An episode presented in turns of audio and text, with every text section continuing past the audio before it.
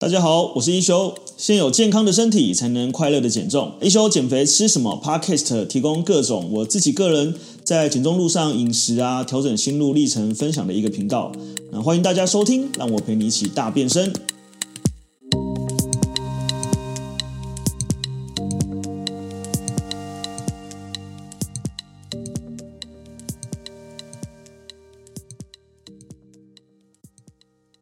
先有健康的身体，才能快乐的减重。大家好，我是一休，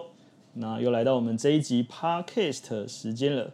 呃，这样子一路下来，我们也录了十几集了。那哈，接下来我们会呃稍微越讲越深入一点。那这一方面，我们从不同的主题跟议题来切。那呃，二方面就是也想要借由这个呃一集一集的过程当中，来让大家理解，就是呃减重它真正的逻辑是什么。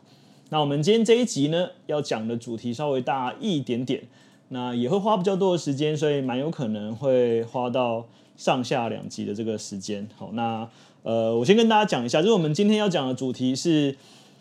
你胖是因为你懒才变胖吗？我相信蛮多同学或蛮多朋友应该，呃，在生活中都被其他人讲过，如果你现在可能体重比较重一点。可能你的家人啊，或你的朋友啊，一定会说啊，就是你懒啊，就是你不运动啊，你就是因为懒才会那么肥这样子，对。那有时候听在心里面，其实哎、我以前也听过嘛，就会觉得很不爽。就明明我也有去运动啊，明明我有控制饮食啊，或者是明明我就有少吃一点啊，但我就是瘦不下来，你怪我吗？我又没有懒，对不对？对，我相信大家都会有这个呃这样的心声出现。那也借由这一这样子一个主题，我们来讨论一下。真的是因为胖的人是比较懒吗？还是还有其他原因？好，那我们先来讲一下哈，就是说，呃，其实啊，这个人类就是我们生而为人，人类呢，它有一个非常非常的生存的一个本能。那这个本能呢，就是储存热量。所以其实人体的设计呢，呃，它就是用来储存能量用的。那为什么人体的设计是用来储存能量呢？是因为呃，这个其实跟演化过程有关系啦。哦，因为呃，一般我们的人体呢，呃，人类为了要在地球上能够更好的生存，呃，从这个七十万年前、四十万年前、二十万年前，在这个呃所谓的智人开始之后，那随着这个慢慢的演化呢，呃，因为呃，在以好几十万年前，这个食物的来源是非常稀缺的，所以。以前的人类过的都是一个狩猎时代的生活。那所谓狩猎时代的生活呢，它有一个特色，就是它的食物来源是呃不稳定的。也就是说，在还没有这个农业农耕时代开始之前呢，大部分我们人类原始人类呃，在这个取得食物呢，就是你必须透过狩猎。不管是猎兔子啊、猎马啊、猎羊啊、猎猎就是各种这个呃动物啊，它就会有所谓的蛋白质跟脂肪。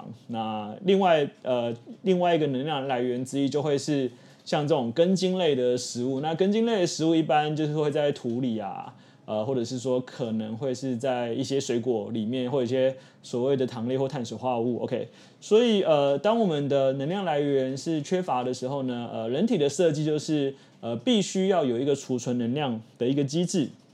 那这个机制呢，就是让我们呃，如果能量不足的时候，它可以有足够的热量，然后维持你就是生命的生存。OK，所以这个就是我们人体呃本来的这个演化。那人类怎么储存能量呢？呃，我们就要来讲到所谓的这个能量系统。那一般呃人体呢呃会使用的能量系统，一个叫做。呃，磷酸肌酸系统，一个叫做乳酸系统，一个叫做有氧系统。OK，那这三个系统呢，都会从我们体内的所谓的呃肝脏的肝糖跟肌肉的肝糖，呃，还有脂肪的这个氧化，然后还有这个蛋白质的糖质新生，啊，透过各种不同的方式。来转化成能量，然后呃这边讲的稍微深一点点哈，就转化成所谓的 ATP 哦，就是一个细胞能量，然后来提供身体有能量可以来使用。所以呃人体的机制呢，就是我们今天要呃在以备不时之需的时候，体内先有一些足够的能量。呃，我今天忽然需要冲刺啊，忽然需要追捕野兽啊，忽然需要跳跃，忽然需要搬重物啊，或者是我每天要这样走路啊，然后要做事情，要思考啊，啊、呃，包含你的肠胃要运转啊，你的内脏机能要运转，你的心脏要跳动啊，全部都需要能量。那这个能量来源呢，就会是由我们呃体内的，主要是以肝糖、葡萄糖为主要的来源。再来是以蛋白质跟脂肪为次要的来源，OK，好，所以你先理解这个观念之后呢，你就可以知道说，其实，呃，在这个呃，不要讲说好几万年前或几千年前呐、你光是讲几百年前就好了。呃，在所谓的这个农业时代，然后在所谓的这个比较早期的工业时代，其实那个时候肥胖的比例是没有这么高的。为什么？因为大部分的人体都是过着一个。呃，很自然的一个状态，也就是说，它吃进多少，它就消耗多少。那它每天吃的跟每天消耗的是呈现一个呃维持的比例。好，当然每天吃的喝的会稍微有点变动，但是它大致上会维持在一个能量比例。也就是说，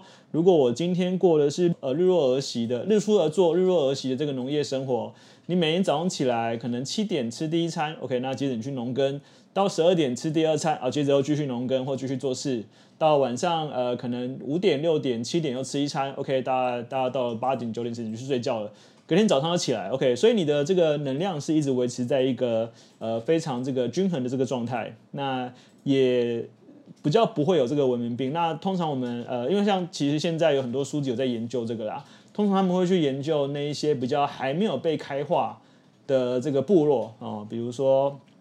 呃，像最近有一本书叫做《蓝》，啊，那本书就有讲了这个人类的这个呃，从新陈代谢来讲人类的演化。那他们就去呃找了很多各种不同地方部落族群，那他们基本上都是还没有被现代化的，就是靠着以狩猎为生的。那这些族群呢，基本上几乎没有肥胖的问题，没有高血压，没有糖尿病，没有心脏病，OK，都非常非常的就是保持一个 balance 的状态。哦，但是我们现在所谓的先进化国家，我们过的是什么样的生活呢？我们一般呢早上起床，OK，然后刷牙洗脸吃早餐之后，我们就去办公室坐着。开始做事情啊，开始思考啊，哎，到了这个早上十一点，可能有点累了，呃，或有点饿了，会吃个小点心。到十二点吃正餐，到下午三点，老板呃非常好，或同事非常好，送个咖啡、甜点、饮料、鸡排、珍珠奶茶，然后呃接着我又晚上回家，然后吃完饭就呃窝在沙发里面，然后到睡觉时间，轰去睡觉了。隔天早上起来，呃又是马上从八点七点开始吃早餐，所以你每一天呃的活动量是极低的。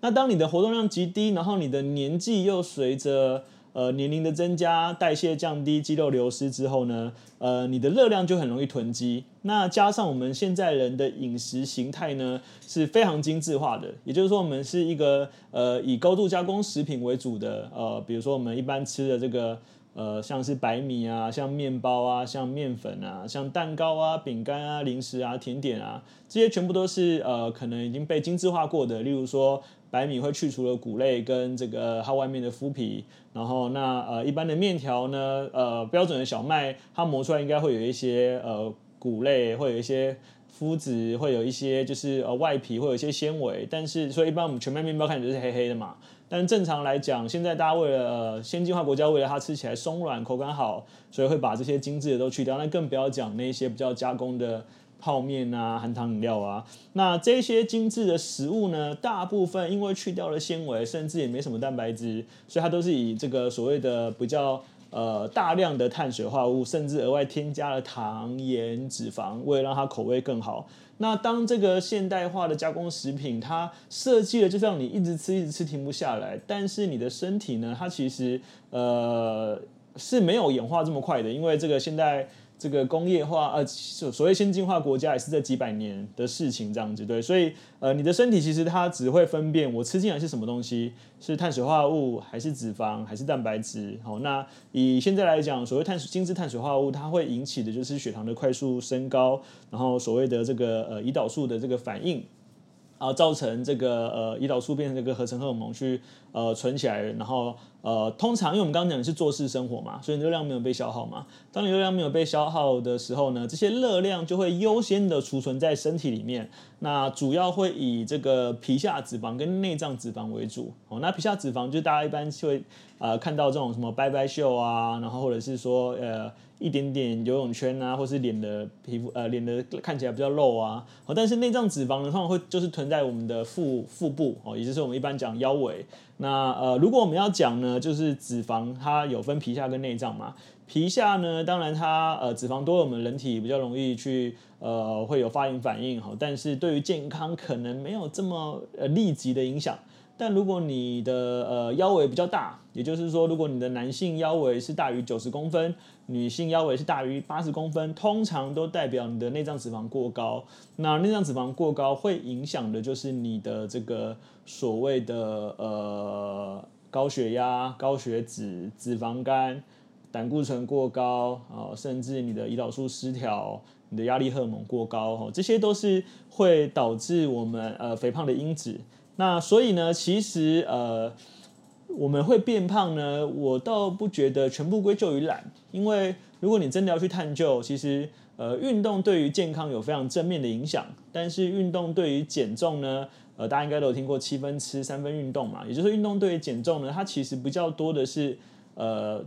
加速的感觉，但它不是基础，也就是基础你必须靠饮食。但是你看看哦，当如果你现在在你不知不觉中，现在的饮食里面它都少了非常多的纤维，少了很多蛋白质，非常精致的加工，呃，导致你的体内，呃，导致你的身体每次吃下去的时候都是伴随着血糖快速升高，吼，那血糖只要快速升高，胰岛素就会出来分泌，胰岛素分泌呢，脂肪就是往这个储存脂肪的这个呃合成的路径去跑。那如果你要喝含糖饮料的话呢，好，比如说呃，现在有些人是无糖不欢嘛。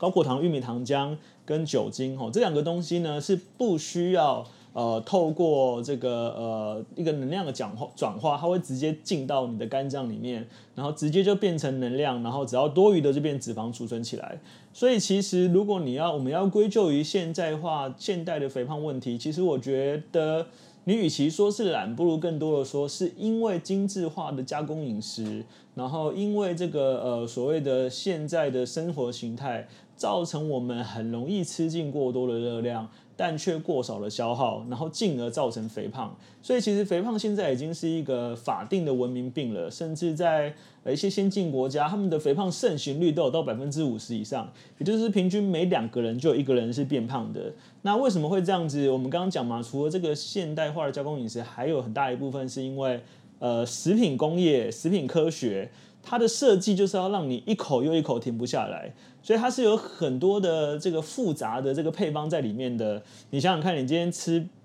饼干，好，吃洋芋片，吃什么东西？你有办法只吃一片吗？不可能嘛。所以，呃，它其实某种程度上是绕过你的头脑反应，去让你就是呃不自觉的一直吃。那其实它是一个负向循环。为什么你会不自觉的一起一直吃呢？是因为如果我们今天吃了比较高糖的食物、高精致化的食物，我们的活动量又少的时候，我们刚刚讲胰岛素会分泌嘛？那其实身体里面有一个荷尔蒙是在控制我们的食欲中枢的，也就是说，这个荷尔蒙如果呃分泌了，它就会告诉我们的身大脑说：“哦，你已经足够了，不需要再吃了。”那自然而然你就不会想多吃东西嘛。那这个东西叫 leptin，叫做瘦素。那瘦素呢？呃，正常情况下它应该是呃正常的分泌，但是呢，什么情况下瘦素不会正常的分泌？如果你的呃胰岛素呈现一个非常高的状态，它是会阻断这个瘦素的荷尔蒙路径。也就是说，如果你的呃高你吃的是高糖的饮食，然后你的胰岛素非常高，甚至你可能有一些糖尿病前期的症状，你很难控制你的食欲，因为食欲不是由你在控制，也不是由你的意志力在控制的，它是由大脑在控制的。对，所以。呃，其实肥胖真的很大一个部分，当然我们可以去归咎于说，就是呃，我们选择的食物没有那么理想。但是我觉得更多的是，呃，当你不知不觉，如果从小你的生活形态全部都是这样饮食习惯的时候，你怎么可能不变胖呢？对，所以这也是我们在讲为什么现在呃肥胖的这个比例会这么高的一个原因之一。那除了我们刚刚讲的。呃，所谓的胰岛素过高造成瘦素被呃阻断，还有一个非常大的原因，是因为我们现在的这个呃人的压力都很大。那这个压力不管是来自于社群的压力啊，呃，或者是你睡眠不足啊，或者是你的工作生活压力很大啊，都会造成你体内有一个东西叫皮质醇。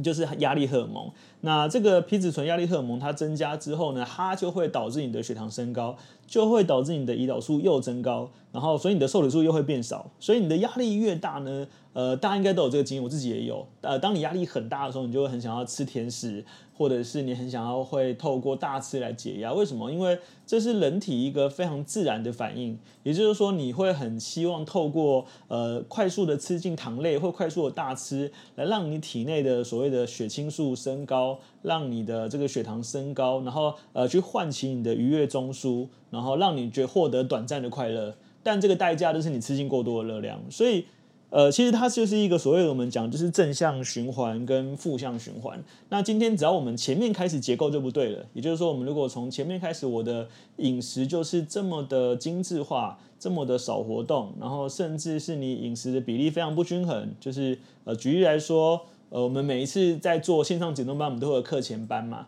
那课前班就是在正式开始之前呢，我们会让同学先上传他自己的饮食。这个时候，你就会看到大部分人早餐吃什么？他可能是吃一块可颂面包，可能是吃一个饭团，可能是吃一个欧阿米爽，然后可能是吃一个蛋糕，哦，或者是吃一个菠萝面包。啊、再搭配一杯可能就是呃所谓的这个鲜奶茶，一般是含糖饮料这样子，对。所以当这样的饮食结构呢，就是它就是我们刚刚讲的一个大量精致碳水的饮食，你要不变胖真的很难。那你说他是不知道这样吃会变胖吗？他或许真的不知道哦，因为他可能从小就是这样吃，没有人教他这样吃不对。那年轻的时候代谢高嘛，所以年轻的时候其实呃对于肥胖来讲还没有太大的困扰。但他会发现，就一般我们会发现，随着我们的年纪增加，在三十岁以后尤其明显，因为我们这个时候我们的肌肉量开始会下降，我们肌肉会流失，我们代谢会降低，然后造成你的呃饮食跟过去没有什么两样，但是越来越高的血糖，越来越越高的胰岛素，让你的食欲更无法控制，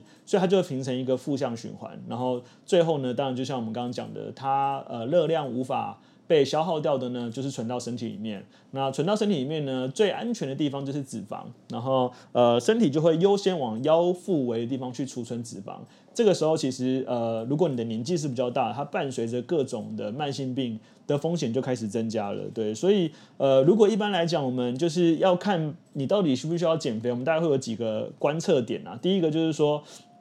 呃，看那个 BMI 哈，但是 BMI 它因为是以身高体重去相除出来的一个数字，所以它没有考量到说呃你的肌肉量或是你的你的这个脂肪的分布哦，所以一般来讲它不叫是一个观察一个大方向，但真正要比较详细点，我们会看体脂率或是看腰围哈。那一般来讲呢，就是男性的呃腰围比呢大概在呃零点九二，就是小于零点九二，女性的腰围比呢大概是小于零点八八哦，就是跟它的臀围去去相除这样子，那就还是。OK 的，那一般我们还会看这个公分数哦，女性性呢大于八十公分，男性大于九十公分，就是腰围过大哦。那还有一个地方可以特别注意。呃，如果你现在体重有比较肥胖，或是你身边有亲人，还有你发现他的脖子、他的腋下或他的手肘会有黑黑的一颗一颗的，哦，那个一般我们叫棘皮症，通常有这个东西，基本上就是胰岛素阻抗的一个现象，代表你很有可能胰岛素快出问题了，甚至你可能已经是有点糖尿病的前期的状况，这个都是要注意的地方。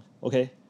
所以呃，我们前面知道说，如果肥胖它不是因为呃你懒的关系。好，那我们要怎么来去阻断这一个所谓的负向循环，来把它变成正向循环呢？因为呃，我们刚才有讲了嘛，呃，现在我们的人类他生存的本能就是储存能量，所以这是一个很自然的状况。你活着，你就是要吃，然后甚至呃，我们一般这种所谓的呃，在观察，如果一个人他快速的变瘦，通常代表他身体其实已经很不健康了。这个我们会一般会发现在。呃，一些呃，可能年纪比较大的长辈，或者是说一些呃，比较有可能是呃生病比较晚期的一些病患，他们会有这个状况。那所以我们当然希望不要走到那个地方啦。呃，我我自己现在常觉得就是说，呃，我们其实可以把胖这件事情当成是我们。呃，身体的一个提示哦，甚至你可以当成是一个警讯，也就是说，你变胖其实是一个结果嘛。那它一定是因为你开始不健康了，你的饮食结构不对了，然后你的脂肪开始大量囤积了，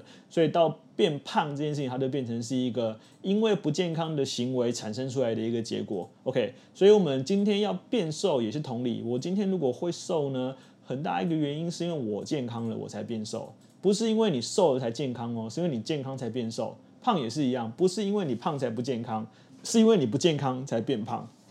这两件是不同的事情。好，那所以呃，如果我要讲，我可以武断的讲。虽然我觉得呃，活动跟运动这件事是非常好的，但我认为呃，一个人的变胖不不尽然是因为他懒，而是他不懂得选择食物。他今天如果知道食物怎么挑选，知道怎么样去做一个呃最能够呃燃烧身体能量，或是最能够不易囤积能量。的一个饮食形态，它自然而然就比较不容易有肥胖的问题。这个也是我们自己在所谓的呃线上减重班，在带领大家做减重的时候一个非常非常重要的一个方向。OK。